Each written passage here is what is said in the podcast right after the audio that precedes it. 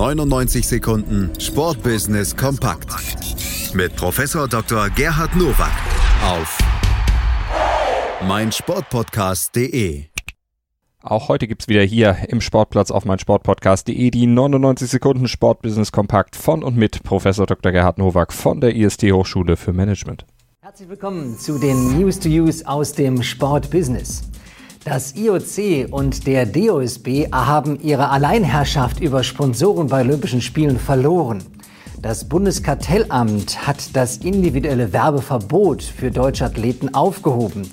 Diese können sich ab sofort selbst vermarkten und somit deutlich mehr Profit aus ihren Leistungen ziehen.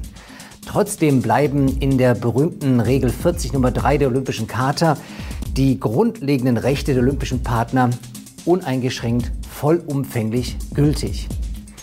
Und wieder einmal weist ein Zivilgericht Sportorganisationen in die Schranken. Und das ist gut so. Wie kann es denn sein, dass die Leistungserbringer, nämlich die Athleten, weitgehend leer ausgehen, wenn es um Vermarktung geht? Die berühmte Frozen Period, neun Tage vor und drei Tage nach Olympischen Spielen, durften Athleten so gut wie gar nichts tun. Im Gegenteil, sie wurden sogar von der Teilnahme der Spiele ausgeschlossen, wenn sie gegen die Regel verstoßen haben. Das ändert sich jetzt, Gott sei Dank. An Gründonnerstag tragen die Füchse Berlin ihr Handball-Bundesligaspiel gegen Rekordmeister THW Kiel aus. Das ganz besondere Saison-Highlight wird noch größer durch den Sponsor Deutsche Wohnen. Das berichtet der Sportinformationsdienst.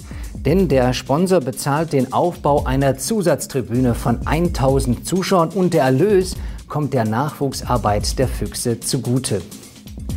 Die gute Nachricht in dieser News ist, der Sport und die Zuschauer profitieren davon, dass 1000 Menschen mehr in die Arena kommen können und dann wirklich der Fuchsbau zu einem Hexenkessel wird. Auf der anderen Seite muss man gut überlegen, inwieweit man deutsche Wohnen entgegenkommt. Denn seit 2018 ist es so, dass ein Volksbegehren angestrengt wird und Teile des Vermögens dieser Wohnungsbaugesellschaft enteignen möchte. Fußball-Drittligist KfC Uerdingen hat für die kommende Saison in der Merkur Spielarena in Düsseldorf eine neue Heimspielstätte gefunden. Derzeit trägt der KfC Uerdingen seine Heimspiele in der Arena des Zweitligisten MSV Duisburg aus. Auch ein Umzug nach Wattenscheid stand im Raum.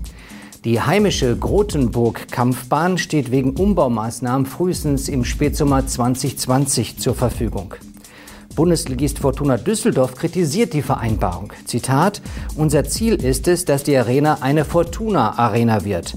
Da hilft es wenig, wenn dort ein anderer Verein spielt, sagt Vorstandsvorsitzender Robert Schäfer. Abgesehen vom sportlichen steilen Aufstieg Uerdingens von der fünften, vielleicht sogar in die zweite Liga, bleibt doch die Frage übrig, inwieweit ist der Kontakt von Vereinsführung und Inhaber des Vereins zu ihren Fans gegeben. Denn derzeit kommen ja kaum mehr als 4000 Besucher, also auch von Gastmannschaften, die Fans in die äh, Arena nach Duisburg. Deshalb sollten sich die Verantwortlichen eher überlegen, wie verstärken sie den Kontakt zu ihren Fans. Das waren sie, die News to Use für diese Woche. Ich wünsche Ihnen gutes Sportbusiness.